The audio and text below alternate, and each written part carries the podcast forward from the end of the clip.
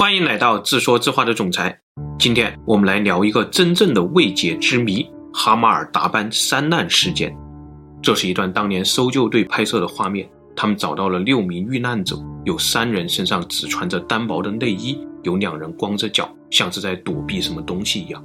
这起山难有一个幸存者，但他在获救以后呢，再也没有露过面。直到2019年，这位幸存者突然出现在了电视节目上，他讲出了当年的可怕细节。时间回到1993年，即将出发的这群年轻人呢，抵达了贝加尔湖南岸，三男三女加上带队的女老师，一共七个人。老师叫做科洛维娜，这年四十一岁，是一个徒步专家。获得过苏联颁发的体育大师称号。柯老师选择了一条难度等级只有三的线路，线路全长两百三十多公里，绕行半个哈马尔达班，难度并不高，并且柯老师六个月前就开始准备这条线路，他对山里的情况非常熟悉。就这样，八月二日，小队出发。与此同时呢，柯老师十六岁的女儿也带着另一支小队出发了。这支小队选择了一条难度等级四的线路。叫横穿哈马尔达班的腹地，柯老师和女儿约定，两队在山里的帕托湖汇合，然后共同完成后面的旅程。进山前呢，何老师按照习惯查看天气预报，未来七天一切正常。但是刚刚进山没多久，大家就发现天气预报错了，淅淅沥沥的雨水落了下来，队员们不得不拿出雨披，在雨中继续前进。问题不大。当时他们每个人的背包里还精心准备着一套干毛衣，被密封在防雨袋当中。如果持续降雨导致了气温骤降，干毛衣可以拿出来保暖。就这样，小队在雨中走了两天。八月四日，他们穿过了朗古台山口，开始攀登韩乌拉山，海拔两千三百七十一米。小队要沿着山脊翻过去。中午以前呢，小队攀登到了海拔两千米以上。到了这个高度，森林就消失了。山脊上是一大片高山草原，本来这里的景色非常优美，但现在山上的雨越来越大，还出现了雷暴天气，重重的雨点砸在队员们身上。他们稍微停留了一会儿以后，就不得不立刻出发。他们计划在雷暴中快速穿行，通过山脊，但泥泞和大风还是延缓了他们的计划。下午四点，小队移动到了海拔二三幺零的位置，这几乎就是韩乌拉尔山的顶点了。只要再坚持一下，就能翻过去，下山就能重新进入森林。森林里的树木不仅可以避雨，最重要的是可以挡风。现在的气温虽然还有十摄氏度，但是山顶的大风和潮湿的衣服呢，都正在持续夺走身体的热量。队员们的体感温度肯定要比十摄氏度低很多。从二三幺零的位置又走了六公里以后，天色黑了下来。这个时候，柯老师决定大家就地扎营。他们要在山上过夜，还好这是夏天，气温并不算太低，熬过今晚，明天就可以下山了。但是凌晨四点的时候，狂风撕裂了帐篷，雨水灌了进来，直到早上六点，风停了，每个人的睡袋都是湿的，有队员开始呕吐。简单的吃过早饭以后呢，重新打包装备。八月五日上午十点，队伍开始下山，这个时候有雪花飘落了下来。男生们开始抱怨，说他们又湿又冷，还找不到任何地标。三个男生分别是二十三岁的亚历山大，莫斯科国立科技大学的学生，从十二岁起就参加徒步团，是小队里最强壮的一名成员。另外，他从小就是柯老师看着长大的孩子，不久前还刚刚向柯老师的女儿求过婚，柯老师也直言不讳地把这个准女婿叫做儿子。十九岁的丹尼斯，最开始他并不在小队名单当中。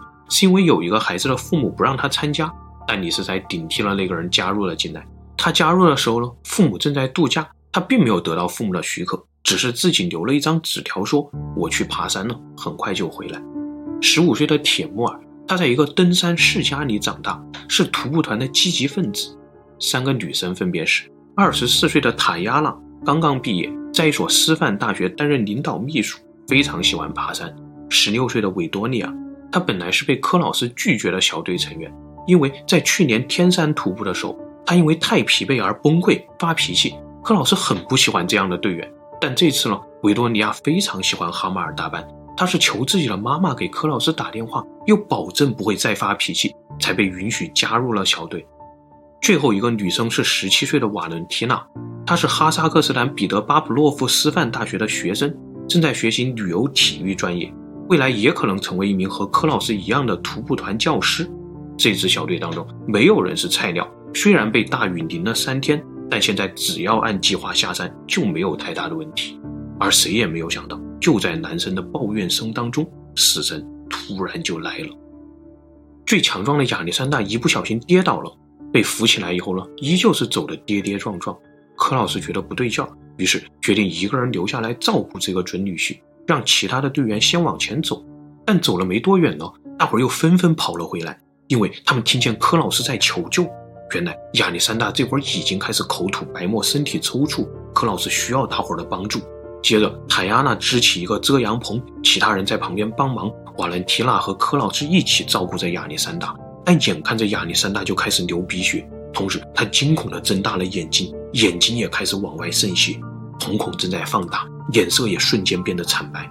瓦伦缇娜感到亚历山大的体温正在消失，而这个时候，柯老师也说他没有脉搏了。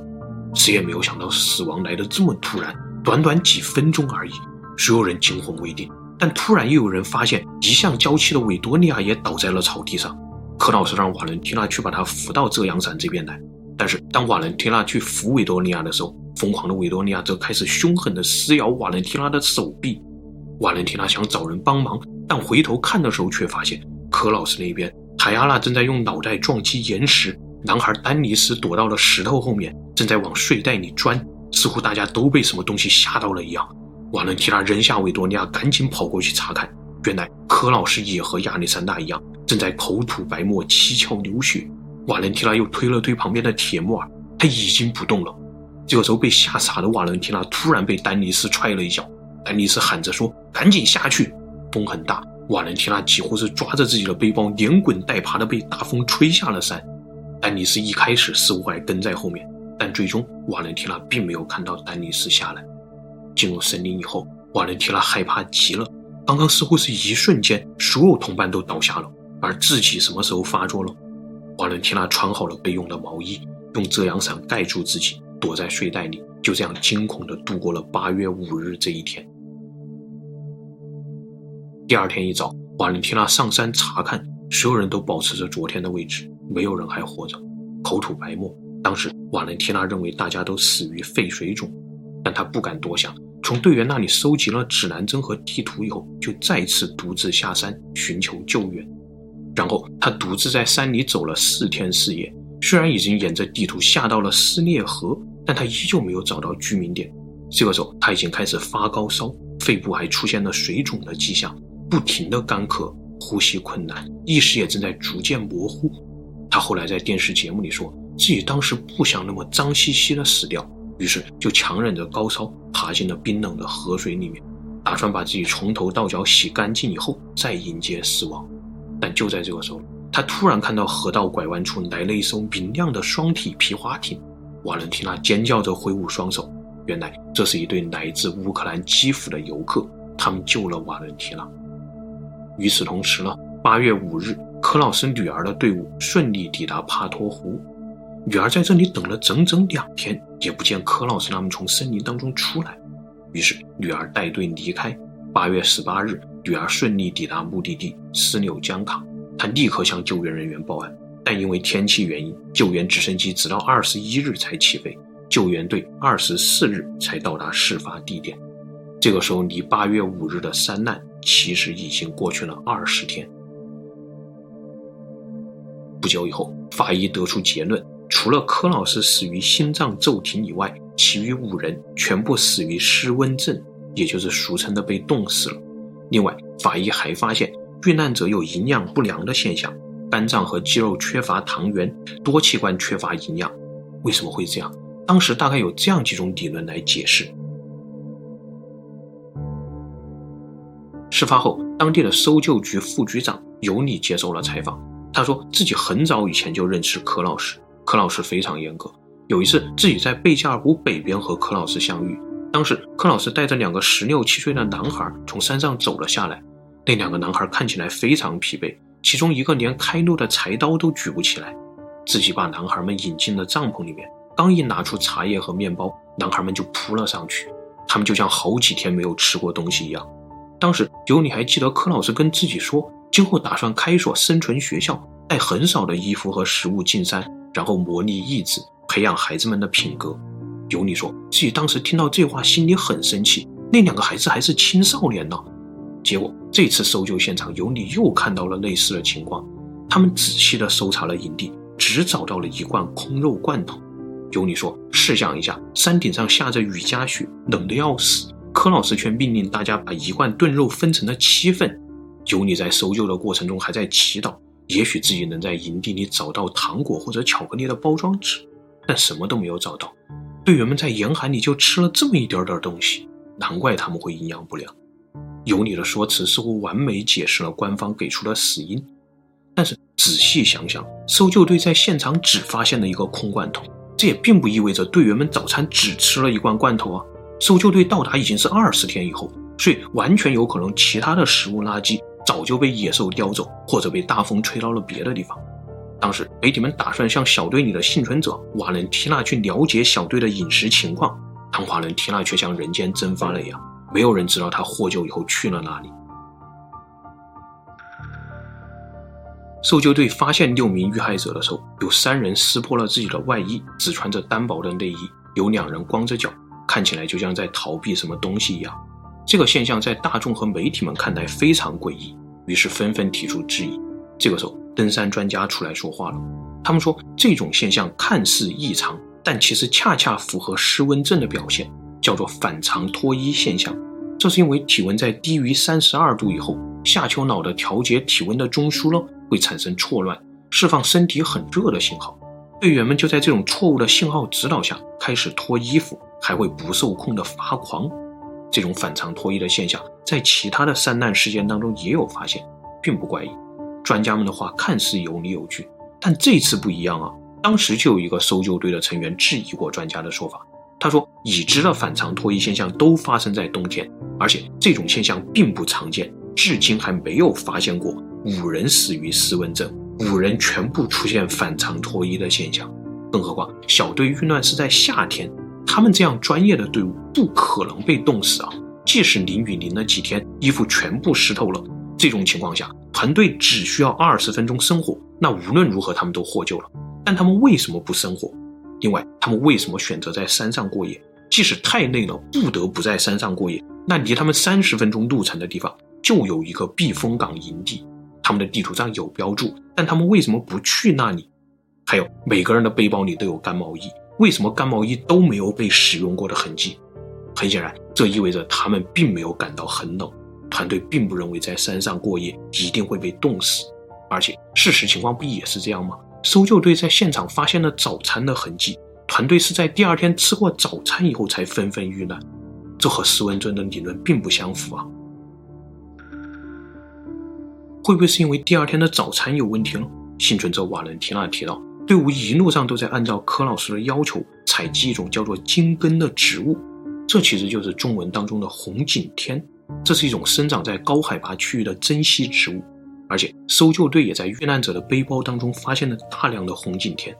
按照瓦伦提娜的说法，自己一路上也是靠吃金根才得以幸存，而且队伍在山上耽搁了，其实是因为大家都在忙着采集金根。那会不会是在采集金根的时候不小心混入了一些毒蘑菇了？第二天早餐煮金根的时候，这些毒蘑菇又不小心被一起煮了，然后导致集体中毒。这也符合幸存者描述的用头撞岩石、发狂咬人等等现象。所以这是食物中毒吗？很显然，这个理论也经不起推敲。首先，柯老师本身就是一位草药大师，他不可能让小队误食毒蘑菇。另外，幸存者瓦伦提娜也吃了同一锅早餐。他为什么没有中毒？这个理论是搜救队的尤里提出来的。首先，他认为柯老师他们的背包里出现了大量的金根，这不排除是为了下山以后贩卖。而这个行为呢，很显然已经冒犯到了当地人的信仰，因为当地的居民是一群叫做布里亚特的蒙古人，他们信仰藏传佛教和萨满宗教，其实和我们内蒙、西藏的蒙古族类似。他们也认为红景天是一种神圣的植物，人类不应该贪得无厌的去获取。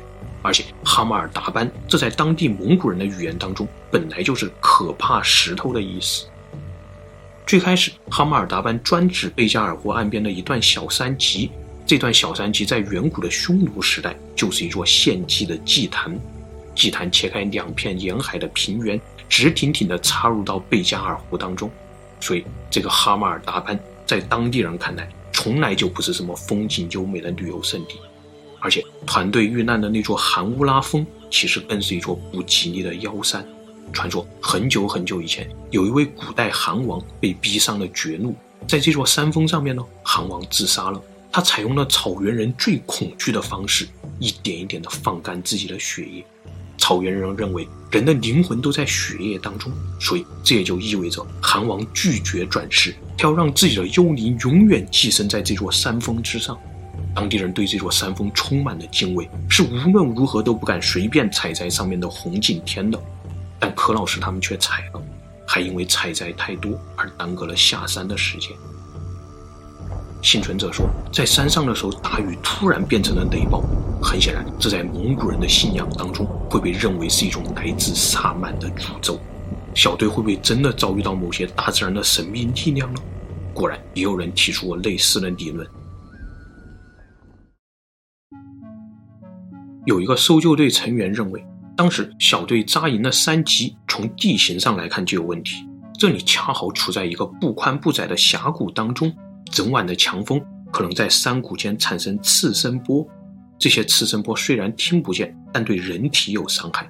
与此同时呢，当时的雷暴也可能在山谷间电离出大量的臭氧，这些臭氧在清晨的时候浓度最高，臭氧中毒也会出现神经错乱的情况。团队很可能是遭遇了次声波和臭氧中毒。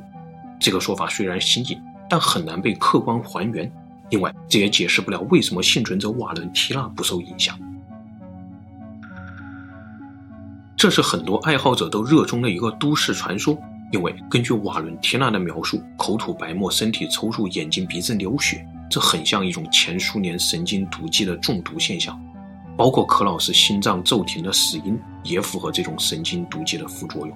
这种神经毒剂被叫做诺维乔克，是苏联在1971年开发的，而恰好在1993年停产。爱好者认为，有证据表明毒剂停产前的最后几次实验。就是在哈马尔达班山脉里进行的，所以柯老师团队是因为不小心闯入了实验场所吗？显然，这里有一个解释不通的地方。哈马尔达班这并不是什么无人区，尤其是八月，这是旅游旺季，军方即使要实验，也不可能选在这个时间和这个地点进行实验。同时，这个说法一样也解释不了为什么瓦伦提娜不受影响。但后来，爱好者们又发现了一条线索，那就是这种毒剂可溶于水。它在自然环境中至少需要四个月才能彻底降解，这样一来，军方实验的时间地点就不需要与团队重合，很有可能是在几个月前，军方在山上进行了实验，然后暴雨把山上残留的毒剂冲刷到了团队扎营的地方，第二天太阳出来，毒剂挥发，就导致了小队集体中毒的现象。毒剂是从草地里挥发出来的，所以亚历山大为什么第一个中毒？因为他摔了一跤，很可能是在摔跤的过程当中接触到了草地里高浓度的毒剂，接着俯下身去帮助亚历山大的队员们也纷纷中毒。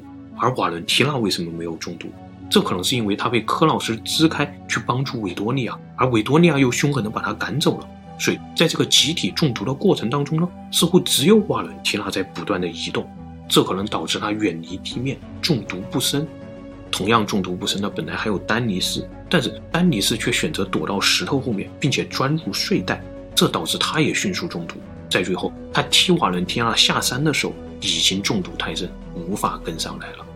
这个猜测还有两个侧面证明，那就是爱好者们认为：第一，瓦伦提娜为什么在获救以后就消失了？他是不是已经和安全部门签订了某些保密协议？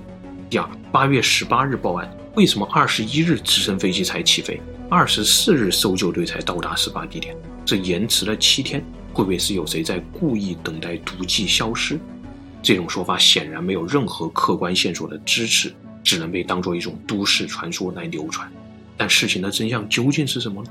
没有想到，等待了二十六年以后，当二零一九年幸存者瓦伦提娜和柯老师的女儿出现在电视上的时候，他们却讲出了一段更奇怪的新故事。二零一九年，当调查记者听完瓦伦提娜的故事以后，记者看到瓦伦提娜站起身，从衣柜里拿出了一串老旧的念珠。瓦伦提娜说：“这是自己被救回斯纽江卡以后，一位当地的救援人员给自己了。直到自己拿到这串念珠，才感到真的获救了。他相信这是某种人类与大自然的和解。”瓦伦提娜还说：“柯老师绝对不是一个刻薄的人。当时小队每天的饮食都经过精确的计算。”团队里没有人憎恨柯老师。另外，在山上扎营前，他们尝试过升起一堆篝火，但是失败了，才不得不在寒风中过夜。那晚真的很冷，帐篷破了，睡袋都湿透了。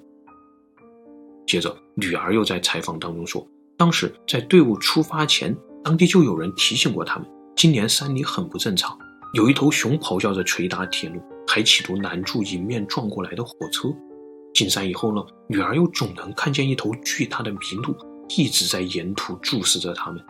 女儿甚至还因为这头麋鹿而绕路，耽搁了大半天的时间，从森林的边缘绕了过去。果然，后来女儿的队伍行进到山谷的时候，发现了山谷里横七竖八的全是树木，这是刚刚发生过泥石流的场景了。如果自己不绕路，很可能就遭遇这场泥石流。后来，女儿经常在梦中梦见那头麋鹿。他始终相信当初是麋鹿搭救了自己，没想到两位当事人在二十六年以后首次发声，却讲出了一个比神经毒剂更夸张的自然传说。所以到此为止，哈马尔达潘事件依旧是一桩货真价实的未解之谜。它和一九五九年发生在乌纳尔山脉的加特罗夫事件有很多相似的地方，所以也被称作俄罗斯的第二起加特罗夫事件。但是，抛开那些西方人固有的理性分析和客观调查，也有爱好者认为，这何尝不是一起发生在大雪山区域内的第二起梅里雪山事件呢？